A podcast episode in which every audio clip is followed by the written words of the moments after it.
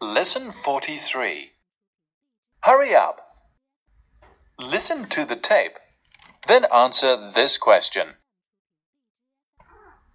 How do you know Sam doesn't make the tea very often? Can you make the tea, Sam? Yes, of course I can, Penny.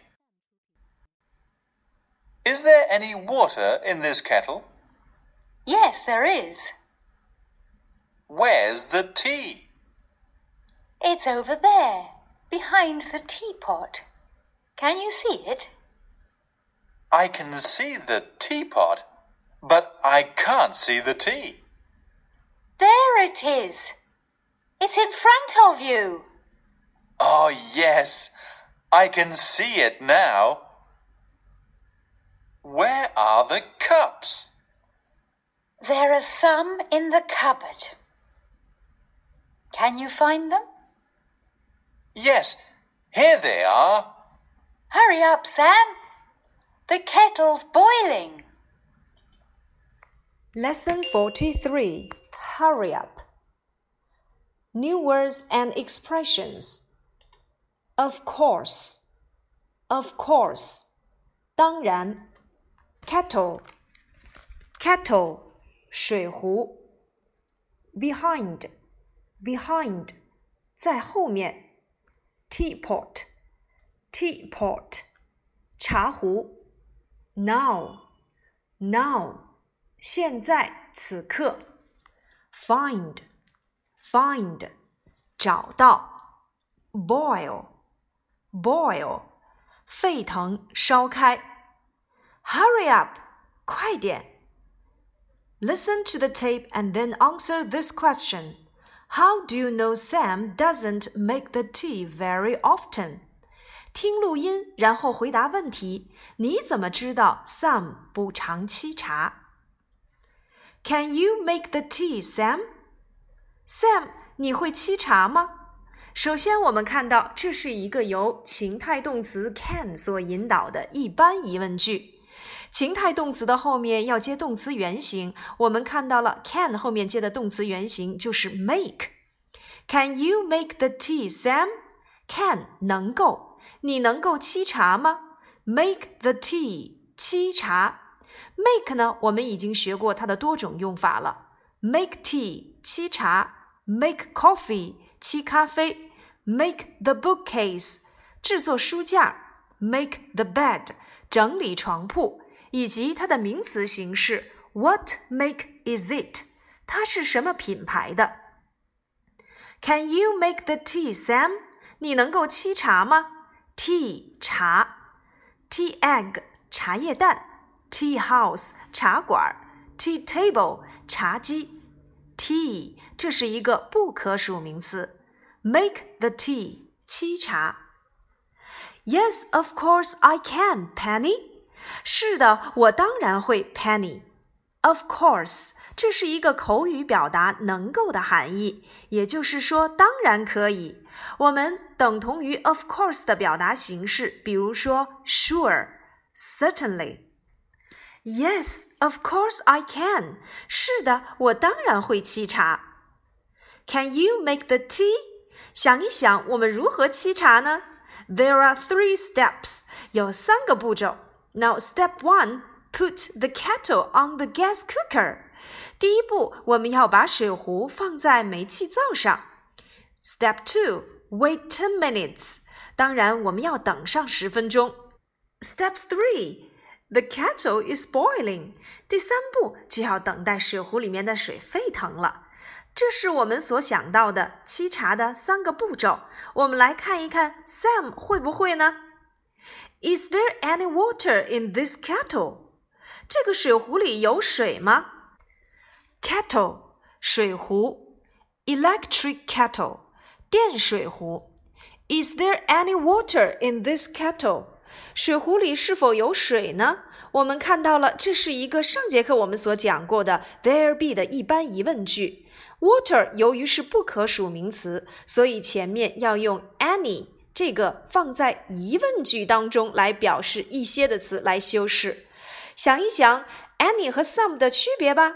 Some 用于肯定句和表示请求类的疑问句当中，而 any 多数用于疑问句和否定句当中。Is there any water in this kettle？这是一个一般疑问句，所以我们要用 any 来去修饰 water。Yes, there is。这水壶里有水吗？有水。Where's the tea？那么茶叶在哪儿呢？It's over there。Over there，在那里，它表示的是方位副词。It's over there，在那里。我的铅笔在那里。My pencil is over there。 那么表示这里，我们就可以使用 over here。It's over there behind the teapot。就在那儿，茶壶的后面。Behind 可以表示位置上的后面。我们还学过一个词，那就是 after。比如说，黑板在我的身后，The blackboard is behind me。我也可以说成 The blackboard is after me。但是 after 还可以表示时间上的靠后，比如说 The day after tomorrow。The day after tomorrow，明天之后的那一天，那就是后天。所以 after 比 behind 多出了一个时间上的含义。Can you see it？你看见了吗？I can see the teapot，茶壶我看见了，but I can't see the tea，但是茶叶没有看到。我们都知道情态动词放在句型当中的结构是主语加上情态动词加上动词原形再加其他。比如说，I can see the teapot，I 主语 can see 情态动词加上动词原形 the teapot。其他，如果变成否定句，我们用主语加上 can't，再加上动词原形，再加其他。比如说第二句话，I can't see the tea，这是情态动词的用法。can 表示能够，否定结构，can't 不能。如果变成一般疑问句，Can you see it？只需要把情态动词提前即可。在这里面呢，我们还可以补充一个 can 的委婉语气的用法，那就是 could。我可以说成 Could you see it？它比 Can you see it 的语气更加委婉一些。Could，could，它是 can 的委婉语气的用法。There it is，那不是吗？It's in front of you，就在你的眼前。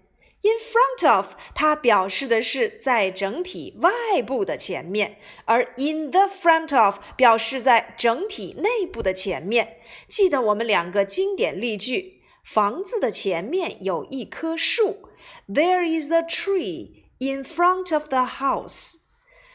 房子的前面有一块黑板，There is a blackboard in the front of the house。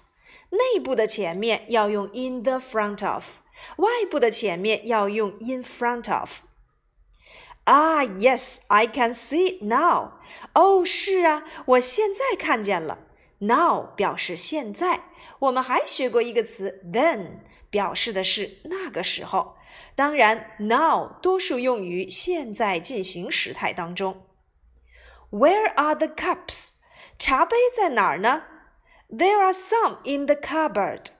碗橱里有几只。Some 用于肯定句和表示请求类的疑问句当中。此时的 some 代表的是 some cups。There are some cups in the cupboard。Can you find them？你能找得到它们吗？